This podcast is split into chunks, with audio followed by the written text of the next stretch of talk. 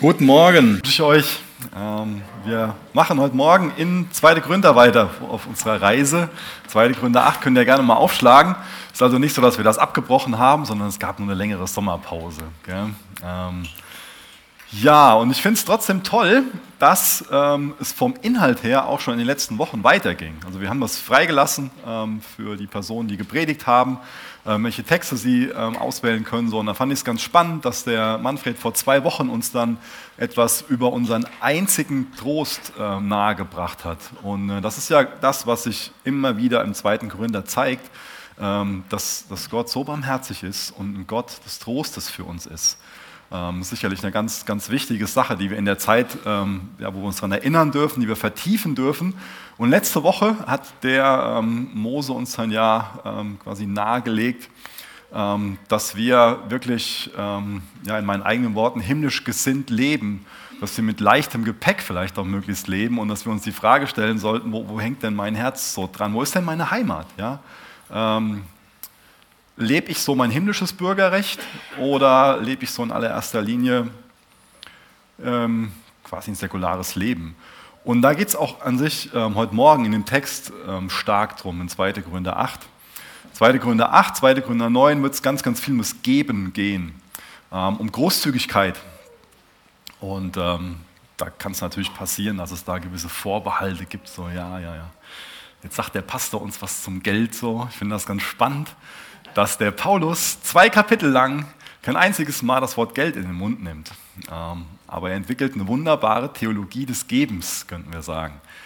Ähm, und vielleicht ist das schon mal ein erster wichtiger Hinweis an uns, dass es nicht in allererster Linie um Geld geht, sondern dass es in allererster Linie um Nachfolge geht, dass es um Jesus geht, dass es darum geht, wie großzügig er ist und dass natürlich das alles auch Konsequenzen für uns haben kann. Ich habe mal von jemandem gehört, dass wohl der Geldbeutel das an jedem Menschen ist, was zu allerletzt wiedergeboren wird. Ähm, ich glaube, das kann man nicht für alle verallgemeinern, aber hier und da mag da vielleicht ein Funken Wahrheit dran sein. Ja. Aber ich glaube, es hilft uns, wenn wir nicht heute Morgen denken, so, ah, es geht um Geld, um sowas. Es gibt ja auch schon mal Leute, die meinen, so, sowas, so ein ungeistliches Thema. Ich glaube, dass Geld ein sehr geistliches Thema ist, aber da kommen wir später nochmal drauf. Es geht in allererster Linie um Geben, es geht um Jesus. Und das finde ich toll, dass in so einem Kapitel wo es um so ein Thema geht, auch da Jesus ins Zentrum ähm, gestellt wird. Ich glaube, ein weiterer Aspekt, um das schon mal vorwegzunehmen, ist, dass ähm, wir auch durch das Kapitel aufgezeigt bekommen, dass wir weder als Christ noch als Gemeinde isoliert voneinander handeln sollten, sondern dass es so ein Segen ist, wenn wir uns umeinander kümmern, wenn wir füreinander da sind. Ähm, das lädt das Kapitel quasi ohne, dass das da geschrieben steht, sondern einfach nur, dass die Praxis aufgezeigt wird, und dann ist Gemeinde noch ein größerer ähm, Segen. Dann wird Gott noch mehr geehrt und wir ähm, leben auch ein sinnvolleres Leben.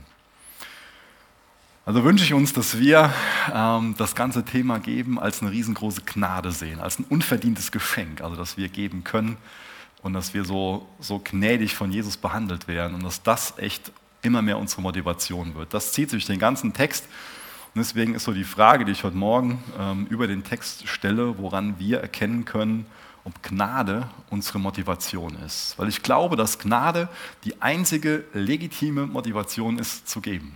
Dass alles andere nur Religiosität oder Gesetzlichkeit oder was auch immer ist. Also ich kann auch geben, weil es mir nur um mich geht. Ja? Aber ich glaube, das ist so, so kostbar, wenn wir in der Jüngerschaft, in der Nachfolge Jesu dahin wachsen dürfen, dass Gnade unsere einzige Motivation beim Geben ist. Ja, unser Vater, wir bitten dich heute Morgen, dass, ähm, dass du heute Morgen ähm, ja, in unser Leben sprichst, dass du uns ermutigst, dass du uns Kraft gibst, dass du uns segnest. Wir bitten dich, dass du zu uns sprichst. Und in allererster Linie, Jesus, wollen wir dich sehen und wollen wir dich ja, erkennen, darin wachsen, dich zu lieben. Hilf uns, dein Wort richtig zu verstehen und mach das, dass unser Lebensstil von deinem Wort ähm, verändert wird, dass unser Denken durch dich geprägt wird. Und Jesus, wir geben dir die Kinder, die uns so wichtig sind. Und wir sind so froh darüber zu wissen, dass, dass sie dir noch wichtiger sind, dass, dass du sie liebst, dass du willst, dass sie zu dir kommen. Wir bitten dich, dass du ein wunderbares Werk in ihnen tust. Amen. Wir lesen uns mal die ersten beiden Verse durch, 2. Gründe 8, Vers 1 und Vers 2. Wir möchten euch nun, liebe Geschwister, von der besonderen Gnade berichten, die Gott den Gemeinden in Mazedonien geschenkt hat. Die Nöte, die sie durchmachten, bedeuteten eine große Bewährungsprobe für sie. Und trotzdem waren die Gläubigen von einer unbeschreiblichen Freude erfüllt. Ihre Freude war so groß, dass daraus trotz bitterster Armut eine überaus reiche Freigebigkeit entstand. Wie ihr vorhin auf der Karte sehen könnt äh, oder auf dem Bild sehen könnt, ähm, das stellt Griechenland dar und damals hieß halt der Norden Mazedonien, der Süden Achaia, im Süden war Korinth ähm, und ähm, im Norden waren Städte wie Philippi, Thessalonich und Beröa. Und im Norden war es so, dass die mal unfassbar reich waren, aber die Römer haben denen den meisten Reichtum genommen, weil das so die Heimat von Alexander dem Großen war. und ja, da kamen die Römer nicht so gut drauf, also da litten die sehr drunter. Aber es lag nicht nur daran, dass sie, äh, dass sie ihren Reichtum genommen bekommen haben, es lag auch, ähm, gibt es viele Überlieferungen zu, ähm, an ihrem Glauben. Ähm, einfach weil sie sich wegen ihrem Glauben dann ähm, gewisse Dinge nicht gemacht haben, beim Götzendienst nicht mitgemacht haben. Und dann bist du aus der Handwerkszunft geflogen, ähm, wurdest arbeitslos und so weiter. Also zwei Aspekte. Zum einen schon generell eine Lage im Land, die sehr schwierig war und dann für die Christen war es noch schwieriger. Und dann sorgte das für nicht nur eine Bewährungsprobe, sondern für eine große Bewährungsprobe. Und dadurch waren sie sehr arm ähm, und ähm, erlebten einfach tiefstes Elend. Und trotzdem lesen wir von ihnen, dass sie gaben, ähm, dass sie ähm, Geld bereitgestellt haben, wie wir später lesen, für die Gemeinde in Jerusalem. Ja. Also diese Umstände, in denen sie gelebt haben, haben die überhaupt nicht daran gehindert, Großzügigkeit zu leben. Ich weiß nicht, was herausfordernde Umstände mit dir machen. Ich will auch gar nicht von mir auf andere schließen, aber ich glaube, wir sind schon oft versucht, wenn, wenn äh, wir sehr herausgefordert sind, dass wir eher ja, vielleicht dazu tendieren, so um uns selbst zu drehen und nur auf uns zu gucken und uns mit unserem Problem so wahrzunehmen, im Mittelpunkt zu stellen. Aber bei denen war es so, die gaben freudig und großzügig, trotz dieser herausfordernden Umstände. Finde ich ganz ähm, erstaunlich, wenn man jetzt so eine Gleichung aufmachen würde. Ich weiß, dass das keine Mathematik ist, aber trotzdem stelle ich die Gleichung mal auf, die mich sehr verblüfft. Da war eine große Bedrängnis, da war tiefe Armut und Gnade. Und das sorgte für überschwängliche Freude und reichliche Freigebigkeit. Wahnsinn, das sind die mir echt, ähm, echt ein Vorbild. Ähm, die haben einfach so die Gelegenheit und auch die Bereitschaft zum Geben als eine Gnade gesehen, als ein Privileg, nicht als irgendwie eine Last, die ihnen auferlegt wurde. Obwohl man das ja so interpretieren könnte, so, ja, jetzt haben sie schon nichts quasi, erleben schon so die, diese Armut und dann sollen sie auch noch, ja, wenn aber gleich davon lesen, die wollten. Ja, das war ihre Initiative. Wie denkst du über das Geben? Sagst du für dich auch, das ist eine Gnade?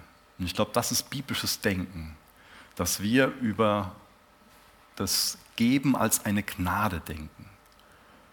Dass äh, wahres Geben einfach immer auf so eine Gnade Gottes zurückgeht. Das ist das einzige Motiv, was beim Geben wirklich, wirklich zählt. Die Gnade Gottes, dass wir davon bewegt sind. Ich glaube, wenn wir so diese Gnade erfahren haben, wenn wir die Gnade erlebt haben, und wir wissen, dass wir allein aus Gnade gerettet sind, ähm, dass wir diese Gerechtigkeit, die er uns im Glauben gibt, dass wir das nicht verdient haben, ich glaube, dann werden für uns Umstände nicht so ein Vorwand, wo wir dann sagen, so ja, ähm, jetzt will ich erstmal horten. Könnte ja aktuell auch so eine Sache sein, so ungewisse Zeiten, Corona-Krise, Energiekrise und, und was nicht alles sonst noch für eine Krise da ist, so Verteuerung, Inflation. Dann horte ich mal lieber, könnten wir sagen. Aber ich glaube, das ist fleischliches Denken. Ich sage nicht, dass ähm, man deswegen gar nicht sparen darf, aber ja, wie, wie weit geht das? Die gaben auf jeden Fall trotz ihrer Umstände mit ganz viel Freude.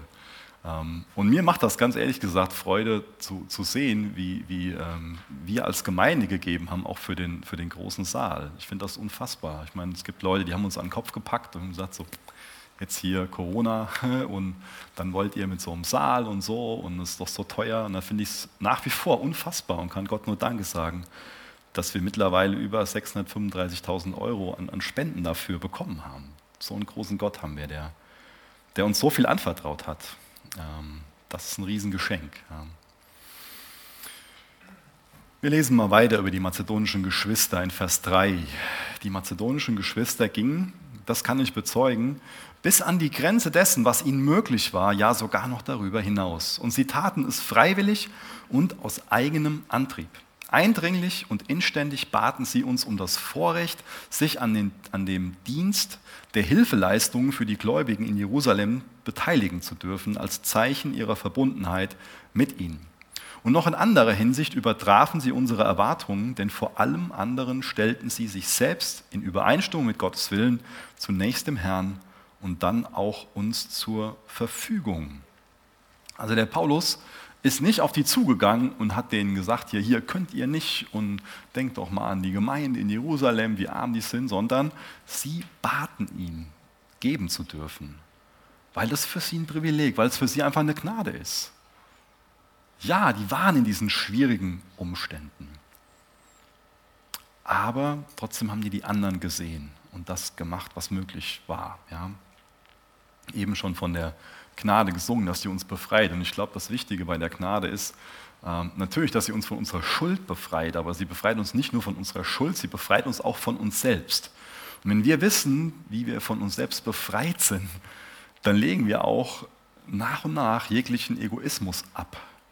Und dann wird es auch Konsequenzen dafür haben, wie wir geben, wie wir mit unserem Besitz umgehen. Wenn wir so diese Gnade und diese Befreiung von uns selbst und alles, was ich gerade erklärt habe, so, wenn, wenn, das, wenn diese Gnade im Mittelpunkt steht, ich glaube, dann ist da kein Druck mehr da, dann ist da keine Gesetzlichkeit mehr da, sondern dann ist wirklich Gnade ein Privileg einfach da, das wir geben dürfen. Und das ist gut, wenn wir darüber nachdenken, was uns motiviert zu geben. Ja. Ähm, es kann ja einfach so ein, so ein Pflichtgefühl sein. Und wir meinen so, ja, für einen guten Christen, der will ich ja sein, gehört es einfach dazu zu geben. Das kann eine Motivation sein. Eine andere Motivation kann es sein, so, ja, fallen ja Kosten an so für ähm, das Gemeindeleben. Ähm, so ein Gebäude und Pastoren kostet ja, aber muss ich mich ja daran beteiligen. So. Das kann auch eine Motivation sein. Doch bestimmt Menschen, die ähm, unbewusst oder vielleicht auch bewusst ähm, so versuchen, ähm, bei Gott Pluspunkte zu sammeln, sich möglichst ja, geistlich zu verhalten oder dass sie Angst vom Tod haben und, und meinen, damit kann man irgendwie Gott beeinflussen. Jemand anderes sagt vielleicht so, hm, ähm, ich bin um alles froh, was der Staat nicht bekommt. Ähm, kann man das schön von der Steuer absetzen lassen. Dann ähm, ist auch möglich. Nicht, dass das falsch wäre, eine Spendenquittung zu nutzen. Ja. Es geht nur um die Hauptmotivation. Was ich auch bemerkenswert finde, wenn wir uns so die Apostelgeschichte durchlesen und uns den ersten Todesfall in der Gemeinde ansehen von Ananias und Sapphira, ähm, die haben ja beschlossen, die wollten sich einen Ruf, des, äh, einen Ruf erarbeiten quasi, dass sie großzügig sind, dass sie Geber sind. Auch das kann eine Motivation sein. Ja? Ich gebe was und dann ähm, bekomme ich dafür Anerkennung. Ähm, muss gerade daran denken, wir, wir, waren mal auf einer Reise und haben so einen Hindu-Tempel angesehen. Und da gab es viele Stühle, da stand da hinten fett drauf so, ähm, gespendet von und dann der Name von der Person so. Ähm, ja. Was ist unsere Motivation zum Geben? Ich finde das so kostbar, von den Mazedoniern lernen zu dürfen, dass sie ein Herz hatten, was einfach von Gottes Gnade bewegt war. Sie wussten, wie unfassbar gnädig Gott ihnen gewesen ist und deswegen wurden sie von dieser Gnade bewegt. Deswegen, was ist deine Motivation? Wir lesen in Vers 6 weiter bis Vers 8. Ihr Verhalten hat uns ermutigt, Titus zu bitten, dass er sich bei euch erneut um die Geldsammlung kümmert, die er schon früher einmal in Angriff genommen hatte und dass er nach allem, was er sonst schon für euch getan hat, jetzt auch dieses Werk der Gnade Gottes zu einem entsprechenden Abschluss bringt. Ich habe gar nicht gezählt, wie oft Gnade Gottes vorkommt. Das muss man manchmal machen. Immer wieder ist das der Mittelpunkt. Also jetzt auch dieses Werk der Gnade Gottes zu einem entsprechenden Abschluss bringt. Ihr zeichnet euch ja in jeder Hinsicht aus, durch Glauben, durch Worte, die der Heilige Geist euch eingibt, durch geistliche Erkenntnis, durch hingebungsvollen Einsatz und durch die Liebe, die wir euch vorgelebt und, euch geweckt, und in euch geweckt haben. Genauso sollt ihr euch jetzt auch bei diesem Werk der Gnade Gottes auszeichnen. Ich sage das nicht, um euch einen Befehl zu erteilen. Wenn ich darauf hinweise, mit welchem Eifer andere sich einsetzen, dann nur, um auch euch Gelegenheit zu geben, die Echtheit eurer Liebe unter Beweis zu stellen. Warum kommt denn jetzt der Paulus überhaupt auf dieses Thema des Gebens? Paulus kommt mit folgendem Hintergrund ähm, auf dieses Thema. Und zwar waren die Christen in Jerusalem einfach sehr ähm, verarmt. Und er beschreibt das schon mal in 1. Korinther 16, Vers 1 bis 4, dass ähm, die Korinther versprochen haben, dass sie sich ähm, an, an der Spende für die Gemeinde in Jerusalem beteiligen. Das waren aber bis jetzt nur leere Worte. Und mittlerweile ist ein ganzes Jahr vergangen. Da war mal dieses Versprechen, wir legen Geld zusammen, wir helfen denen. Ein ganzes Jahr lang nur leere Worte. Absichten und Versprechen, die sind ohne Taten, ohne dass man danach, ohne dass man demgemäß handelt, an sich dann nutzlos. Ja. Und Taten sprechen oft wesentlich lauter als Worte und zeigen dann, ob die Liebe echt ist oder ob die Liebe nicht echt ist. Ich glaube, wir können nicht lieben, ohne zu geben. In 1. Johannes 3, Vers 17 lesen wir, angenommen jemand, der alles besitzt, was er zum Leben braucht, sieht seinen Bruder oder seine Schwester Not leiden, wenn er sich ihnen nun verschließt und kein Erbarmen mit ihnen hat. Wie kann da Gottes Liebe in ihm bleiben? Meine Kinder, unsere Liebe darf sich nicht in Worten und schönen Reden erschöpfen, sie muss sich durch unser Tun als echt und wahr erweisen.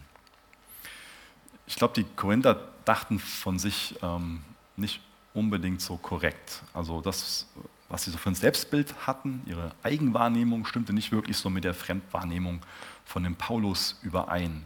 Und ich glaube, was da in Vers 7 steht, ähm, ist ein bisschen ironisch zu verstehen. Ja, ich glaube, die haben sich, ich glaube, dass Paulus eher hergeht und nicht sagt, ihr seid so, sondern so und so denkt ihr über euch. Ja? Also die hielten sich für total geistlich. Sie dachten, sie hätten so einen großen Glauben, ähm, so wunderbare prophetische Worte, hohe Erkenntnis, hingebungsvollen Einsatz. Von dem war unheimlich viel da. Aber ich glaube, sie haben besser von sich selbst gedacht, als, als gut war.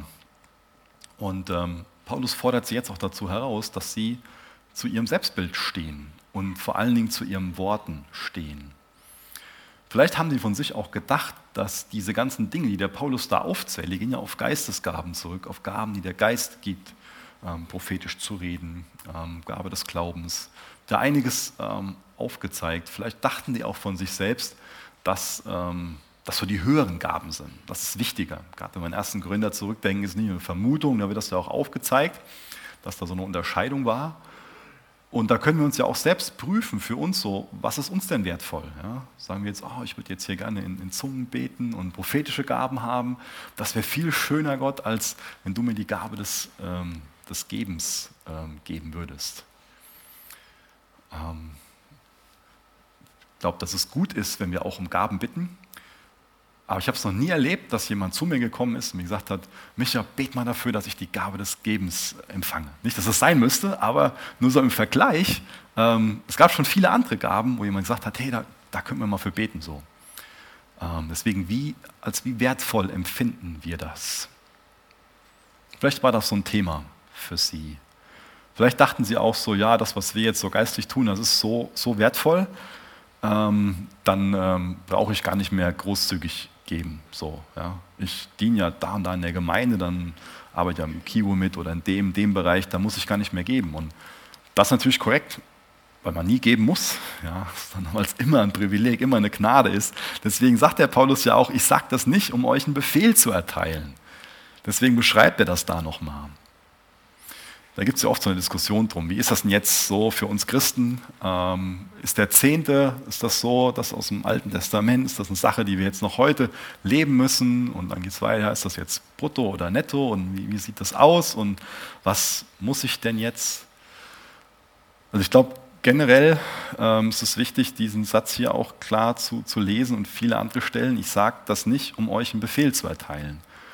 Also das, was das Neue Testament uns lehrt, ist, dass eine Großzügigkeit für uns Christen ganz normal ist, einfach eine geistliche Haltung ist. Und ähm, ich glaube, es gibt im Neuen Testament kein Gebot zu geben. Ähm, und ähm, äh, ich frage mich, ob es das geben könnte, ja? weil ähm, wenn wir jetzt da stehen hätten, so, ihr müsst 10% geben, dann ähm, wäre das ja kein, kein wirkliches Geben mehr, dann wäre es eine Besteuerung. Ja? Und ich glaube, das ist auch so im Alten Testament eher so zu verstehen, dass der Zehnte eine Steuer gewesen ist, der im Endeffekt erhoben wurde, dass äh, die, äh, die Priester ähm, und, und, auch ähm, das, was alles so damit verbunden war, ähm, dass das so gelebt werden konnte. Und wenn wir jetzt im Alten Testament alles addieren, da, je nachdem, welche Rechnung man macht, ich mache jetzt mal eine ganz konservative, also das Minimum sind so 23 Prozent und da kommt aber noch, noch nachher einiges zu, also so in Bezug auf, ähm, dass man sich in besonderen Situationen um andere kümmert und, und auch um, um Arme und so weiter. Ähm, und will auch heute Morgen gar nicht hergehen und sagen, dass das, dass das für, für alle falsch ist, so für sich selbst zu dem Schluss zu kommen, ich gebe 10 Prozent. Ich glaube, dass es eine Gewissensfrage ist. Ist auch bestimmt nicht ähm, ganz, ganz grundlos, dass für einige Christen das so eine Sache ist und sie für sich sagen, ich gebe 10 Prozent. Aber ich glaube, dass es nicht gesund ist, wenn wir für uns sagen so, okay Gott, ich gebe dir 10 Prozent und ähm, das ist dann für dich und mit den 90 Prozent mache ich, was ich will. Ähm, ich weiß nicht, das würde bestimmt nicht, nicht Gottes Herz so entsprechen, weil, und wenn wir jetzt nochmal an, an unser Bürgerrecht im, im Himmel denken, wenn wir daran denken, dass uns Jesus mit seinem Blut erkauft hat, dann gehört ja gar nichts mehr mir. Und dann komme ich zu dem Schluss im Neuen Testament, bin ich kein Eigentümer mehr, sondern ich bin erkauft mit Jesu Blut und ich bin ein Verwalter, ich bin ein Nachfolger von Jesus und ich will also alles ihm zur Ehre einsetzen. Das heißt, ich komme zu dem Punkt, dass ich sage, Jesus, ich, alles gehört dir, ich gehöre dir, mein ganzer Besitz gehört alles dir und du kannst damit tun, was du damit tun willst. Ich bin nur ein Verwalter und hilf mir dabei, ein treuer Verwalter zu sein und das ähm, deinem Namen zur Ehre so einzusetzen.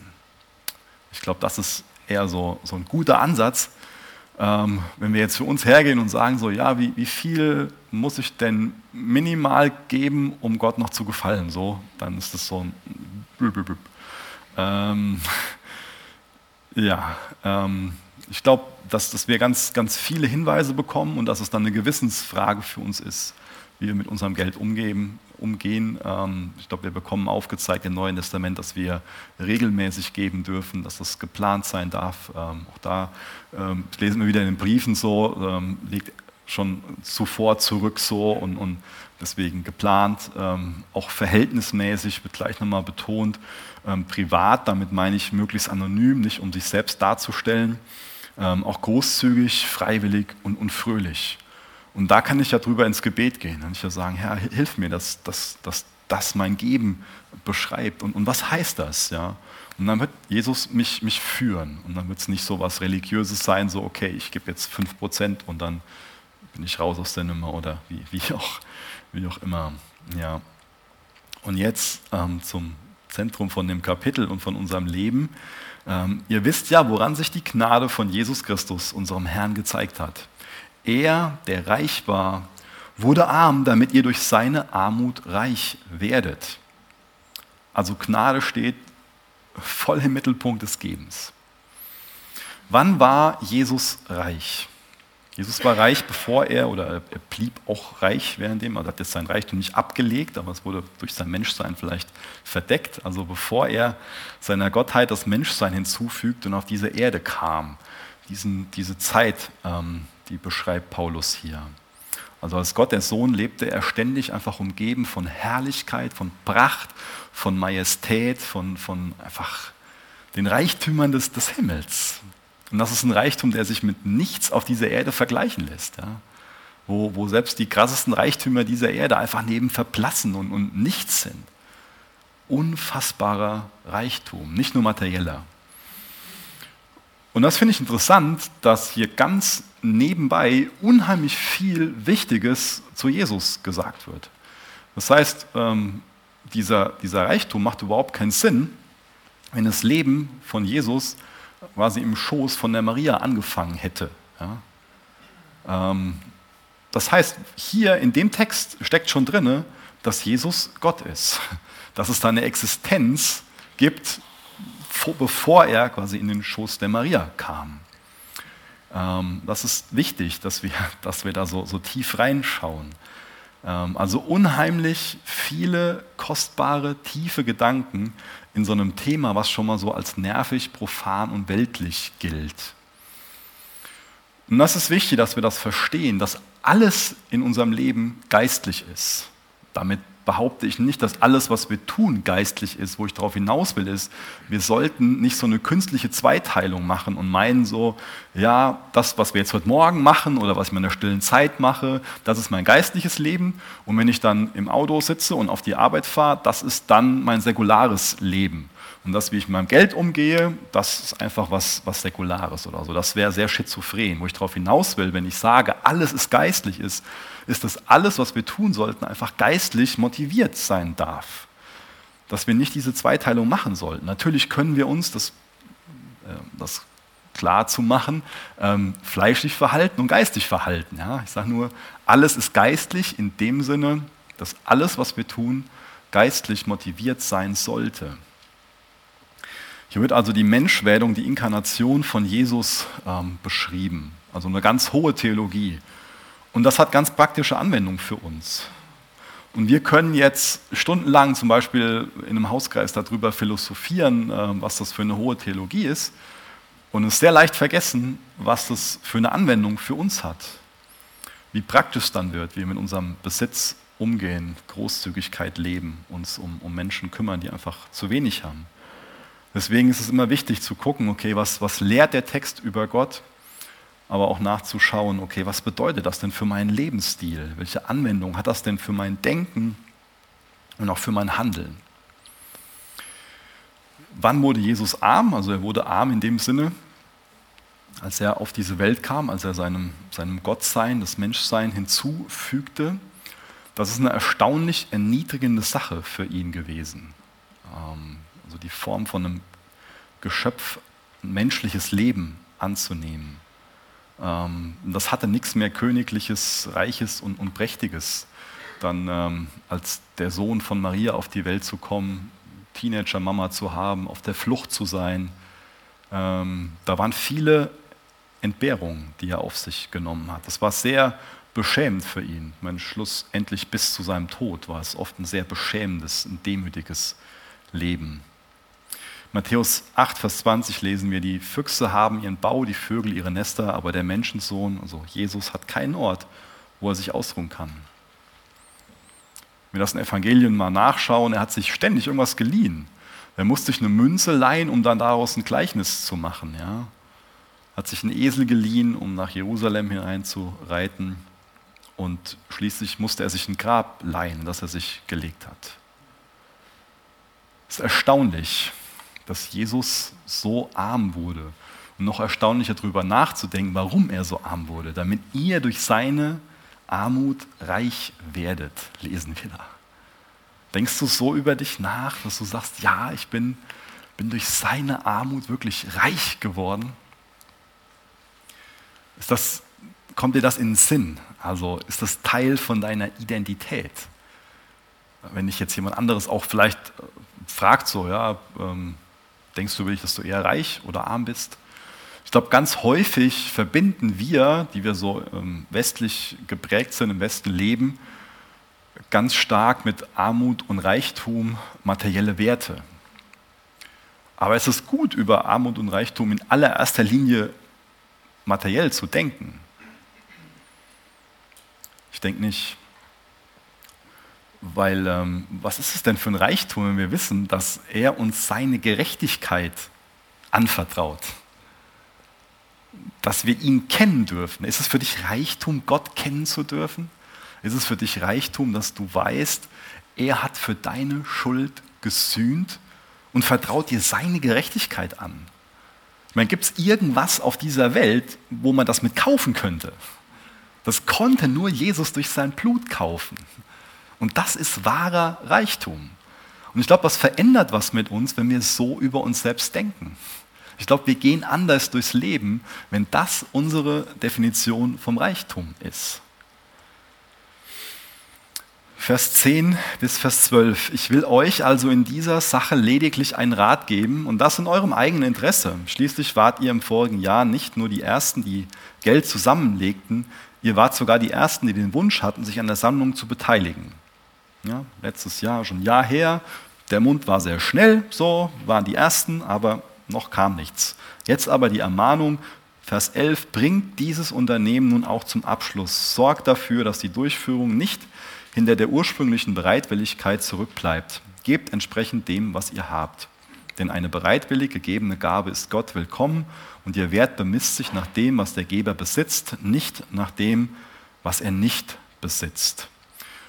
Also Großzügigkeit wird nicht so am, am, Betrag gemessen, sondern am Opfer. Es kann also großzügiger sein, 20 Euro zu geben, als 20.000 Euro zu geben.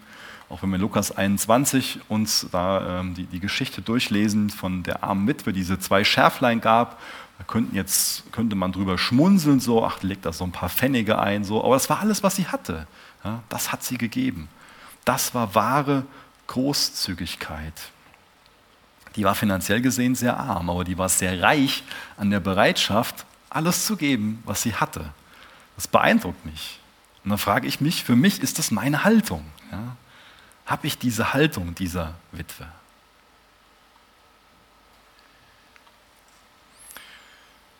Wir lesen auch, wir können nicht geben, was wir nicht haben. Ähm, und es ist, glaube ich, wichtig, früher anzufangen und schon zu gucken, wie gebe ich denn generell, ähm, wie gehe ich denn generell mit dem, mit dem Geld um, so als, als Zahlungsmittel. Ähm, denn ich glaube, es ist natürlich auch eine Geschichte, wenn ich alles für unnötige Dinge ausgebe, dann habe ich natürlich auch nichts mehr, damit ich da was von, von geben kann. Vielleicht kennst du das auch von dir, dass du schon mal in deinem Leben so bist wie die ähm, Korinther, dass du schon mal was so versprichst oder was anfängst und dann nicht zu Ende bringst. Ähm, ich hatte auch mal eine Zeit eine Gitarre zu Hause stehen, ähm, wo ich mal was angefangen habe und es nicht zu Ende gebracht habe und ich glaube auch in diesem Leben nicht mehr zu Ende bringen werde. Ähm, vielleicht irgendwelche Projekte am, am Haus, ähm, wo mal ein guter Wille da war und dann ähm, ja, gibt es schon mal Dinge, die einen davon abhalten. Ähm, vielleicht bist du auch jemand, der schnell sagt, ja, ich suche mir eine neue Herausforderung. Ich will auch gar nicht jetzt übertreiben und sagen, das ist immer falsch, aber dieser Satz, ich suche mir eine neue Herausforderung, der kann auch schon mal bedeuten, ich habe jetzt keinen Bock mehr, auf äh, mich da durchzubeißen und guck mal, was ich sonst so machen kann. Gell? Für die Korinther war es unheimlich wichtig, dass der Paulus sie nochmal dazu ermutigt und sagt hier, ähm, bleibt, bleibt dran, steht zu dem, was ihr versprochen habt. Ja? Ähm, ich glaube, der Teufel lässt so oft zu, dass wir uns alles Mögliche vornehmen. Ja? auch möglichst viel, damit sich die Sachen wieder gegenseitig voneinander ähm, ablenken. Aber solange wir das nicht aufführen, ausführen, was, was ist dann gewonnen? Ja?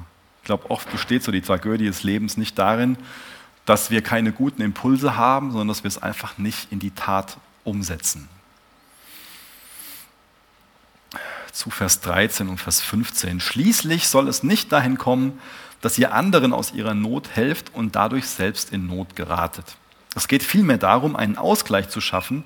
Zum jetzigen Zeitpunkt hilft euer Überfluss zum jetzigen Zeitpunkt hilft euer Überfluss ihrem Mangel ab, damit dann ein anderes Mal ihr Überfluss eurem Mangel abhilft. Und auf diese Weise kommt es zu einem Ausgleich.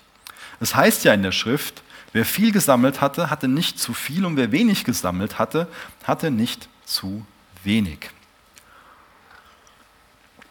Jetzt kommt hier dieses Wort, die neue Genfer Übersetzung ähm, übersetzt es mit, mit Ausgleich vor.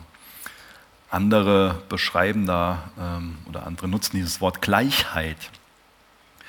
Und da gibt es Leute, die kommen auf die Idee, hm, ähm, mit dem, was der Paulus hier in Vers 13, 15 bis 15 schreibt, da lässt sich ja so ein schönes System entwickeln. Und so ein christlicher Kommunismus begründen. Ja.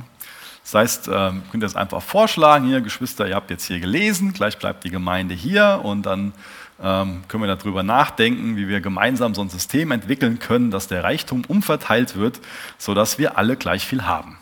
Ähm, aber ich glaube nicht, dass das so zu verstehen ist, deswegen war das jetzt kein Aufruf dazu, gleich da zu bleiben, keine Angst. Ähm, oder auch keine Freude, also je nachdem, welche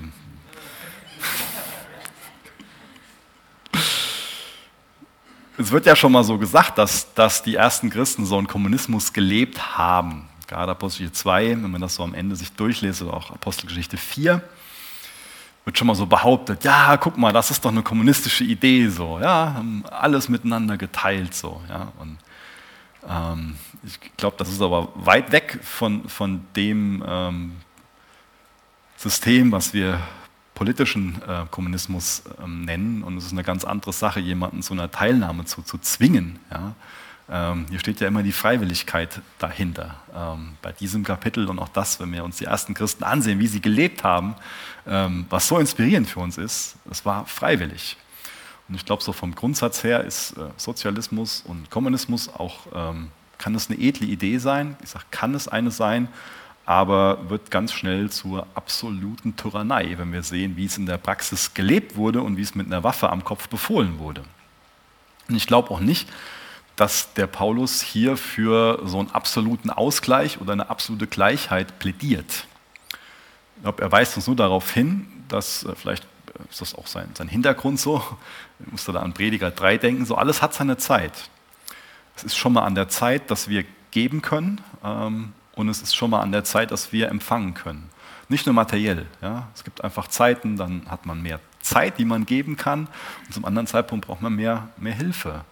Und es gibt auch Zeiten, wo man materiell mehr hat, wo man aus dem Überfluss heraus viel geben kann. Und es kann auch Zeiten geben, wo man ähm, auch da einfach Hilfe braucht. Und äh, vielleicht beschreibt er nicht so, eine, so, eine, so einen absoluten Ausgleich, sondern so eine Gleichheit im, im Herzen. Dass wir Christen das gleiche Herz haben, dass wir gerne großzügig miteinander teilen.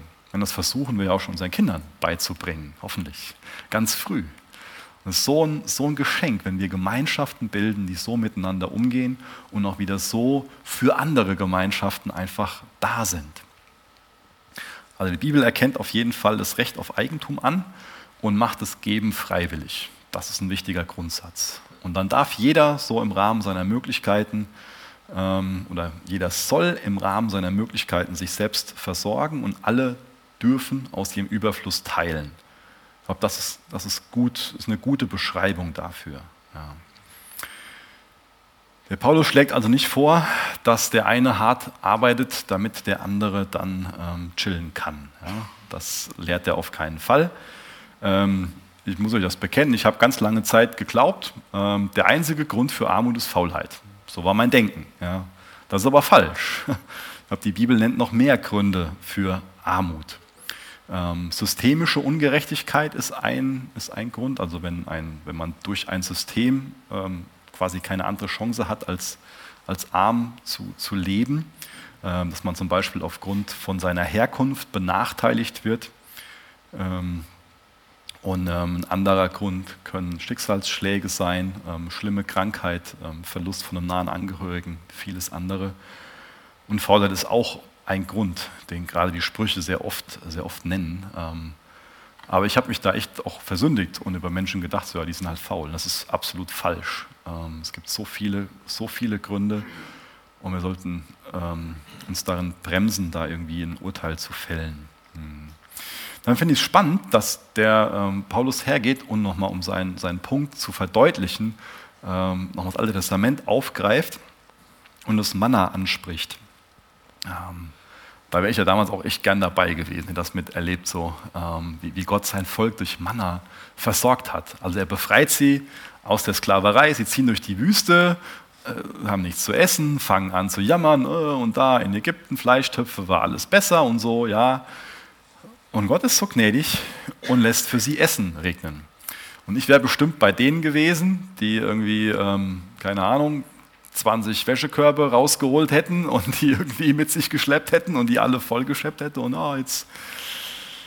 Äh, und die mussten einfach lernen, dass sie jeden Tag sammeln durften, so viel, wie sie brauchen. Und alles andere, was damit passiert, das ist schlecht geworden.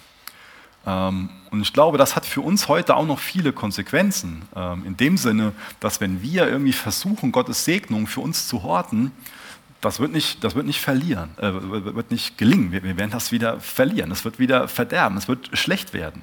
Wenn wir meinen, dass wir Gottes Segnung für uns behalten können, für uns horten können, sei es materiell oder sei es auch Dinge, die wir mit Gott erleben, ähm, so, so viele verschiedene Segnungen, wenn wir das einfach nur für uns behalten und, und im Egoismus damit umgehen, umso fester wir zugreifen, umso glitschiger wird das und umso schneller verlieren wir das wieder, rinnt uns das aus unseren Händen. Das sollten wir wissen. Dürfen wir echt durchlernen, dass wir so das sammeln dürfen, was wir brauchen, dass wir, ähm, dass wir das teilen dürfen, was wir, was wir haben und ähm, dass wir nichts zu horten brauchen an Gottes Segnung, dass das schief gehen wird. Ist es denn deswegen jetzt falsch zu sparen? Ich glaube nicht grundsätzlich. Ähm, bei den Juden war es ja auch so, dass die ähm, am, am, Sabbat dann im Endeffekt nichts zu essen gehabt hätten, wenn sie nicht an dem Freitag dann mehr gesammelt hätten. Ja? Das war alles nach, nach Gottes Willen. Ähm, und das ist halt das Entscheidende, dieses Gebet darum, okay, wir bekommen jetzt aufgezeigt im Neuen Testament, das sind Grundzüge. Jesus, wie kann ich jetzt gut mit Geld umgehen? Das ist, glaube ich, das Herz, was, was dahinter stehen darf. Wir lesen noch den Rest von dem Kapitel, Vers 16 bis Vers 24. Gott aber sei Dank, er hat Titus einen ebenso großen Eifer für euch ins Herz gelegt wie uns, sodass er unserer Bitte, euch zu besuchen, bereitwillig nachkommt. Eigentlich wäre diese Bitte gar nicht nötig gewesen. Ihr liegt Titus so sehr am Herzen, dass er auch aus eigenem Antrieb zu euch gereist wäre.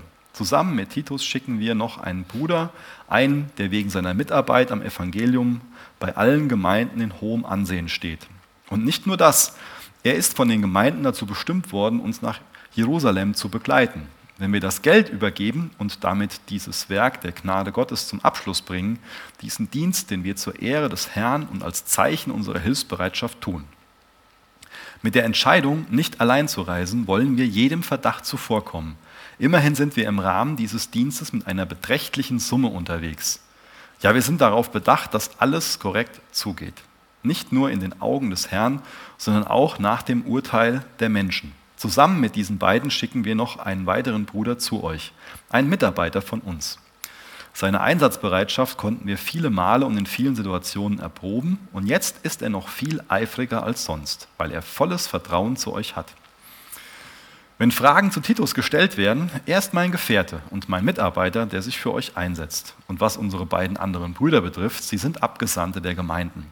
Menschen, in deren Leben die Herrlichkeit von Christus sichtbar wird. Nun ist es an euch, ihnen eure Liebe zu beweisen und damit ihnen selbst und den Gemeinden zu zeigen, dass wir euch zu Recht gelobt haben. Jetzt werden hier zwei Brüder angesprochen, ähm, wo wir die Namen nicht, ähm, nicht von wissen. Ja?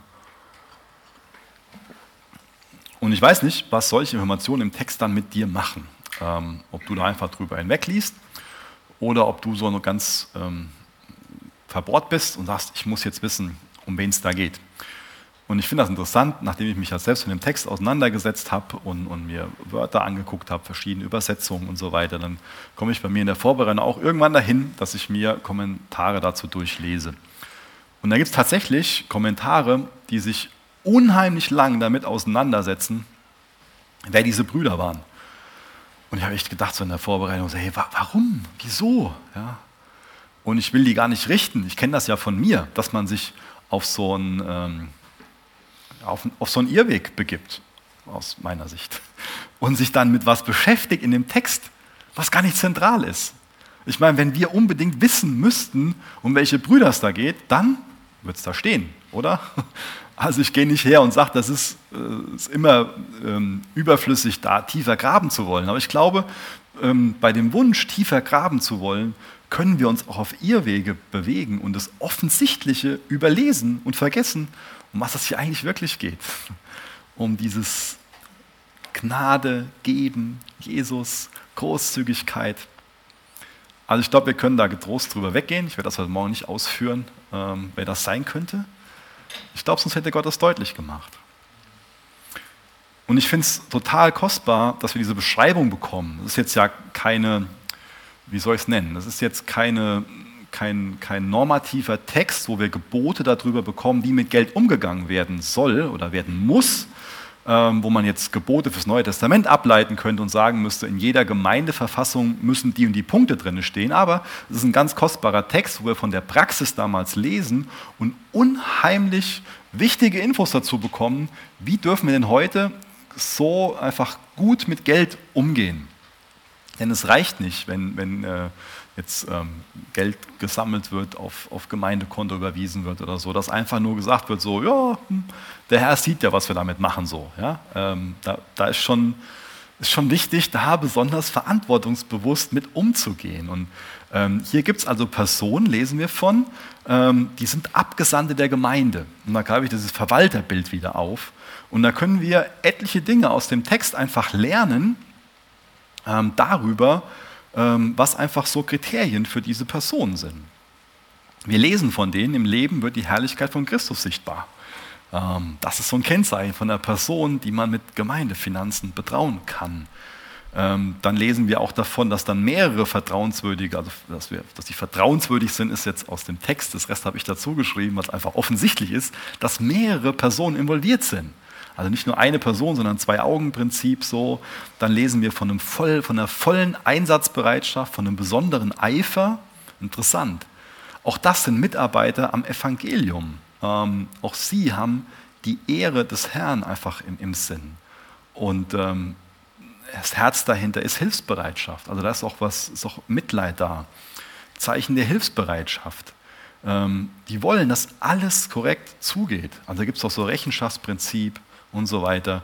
Und dann ähm, fällt mir auch auf, dass das so ein ganz kooperativer Geist ist. Das sind gute Teammitglieder. Also wunderbar, wie praktisch hier ähm, Gottes Wort ist. Ähm, und das nehmen wir auch als Gemeinde echt, echt ernst, ähm, wie mit Geld umgegangen wird. Ähm, das wie, wie Bücher geprüft werden, wer Einsicht hat, dass es mehrere Personen sind, dass es Vertrauenswürdige sind, ähm, dass ein Austausch darüber da ist, dass gewisse Dinge voneinander getrennt werden, dass ich das da ähm, Buchhaltung und, und wie Rechnungen bezahlt werden und so weiter. Ähm, das ist uns ganz wichtig. Wer da Fragen zu hat, ihr könnt die, könnt die gerne stellen ähm, und kriegt auch eine Antwort zu, auf jeden Fall. Ähm, kommt da gerne auf mich zu oder auf andere, wo ihr wisst, dass die mit in Verantwortung sind. Ja.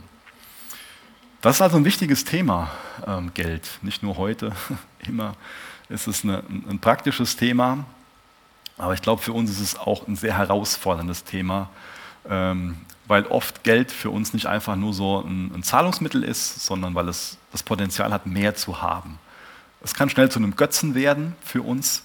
Ähm, und es kann sein, dass, dass unser Herz einfach sehr mit materiellen Dingen verbunden ist. Ähm, und das ist, wirkt sich fatal auf unsere Nachfolge ähm, aus. Definitiv, dass wir uns irgendwie darüber ähm, definieren, über unseren Besitz, über unseren Job, über unser Gehalt. Und dass wir auch so Sicherheit und, und Freiheit und Bedeutung in materiellen Dingen suchen. Und ich glaube, dieser, dieser Wunsch, dieser Antrieb, der hat bei uns im Westen zu ganz großem materiellen Wohlstand geführt und auch zu ganz äh, bedeutenden ähm, technischen Errungenschaften. Ich glaube, man muss auch anerkennen, dass, dass dieser Drive dazu geführt hat, dass es eine ganz große geistliche Armut und innere Leere gibt. Was so ein falsches Verständnis von Reichtum da ist. Und da ist es wichtig, dass wir uns selbst prüfen und uns fragen, wie sehr bin ich denn von geistlichem Denken geprägt und wie sehr bin ich vielleicht einfach nur ja, wie sehr habe ich vielleicht kapituliert vor diesem säkularen Denken? Wir sind ja ständig, sind wir dem ausgesetzt. Ähm, durch die Medien, durch Arbeitskollegen, durch andere Christen. Unser Herz selbst ist so eine Götzenfabrik. Wir sind dem ständig ausgesetzt. Das ist einfach der Zeitgeist, der das will, dass wir uns unser Herz so an materielle Dinge hängen. Und da ist es so gut, wenn uns Paulus diese Gnade des Gebens, wenn er uns da einfach die Augen für, für öffnet und wir wahren Reichtum in Christus finden und nicht mehr eine säkulare Definition davon haben, sondern wirklich eine, biblische. Wenn wir uns dazu anleiten lassen, wirklich aus Gnade zu geben und auch dadurch Jesus ähnlicher werden. Ähm, ihr dürft gerne mit mir aufstehen. Ich ähm, bete noch mit uns. Ja.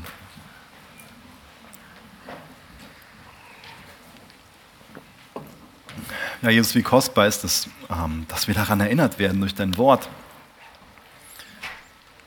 dass du für uns so arm geworden bist, damit wir reich werden können. Reich werden können in dir.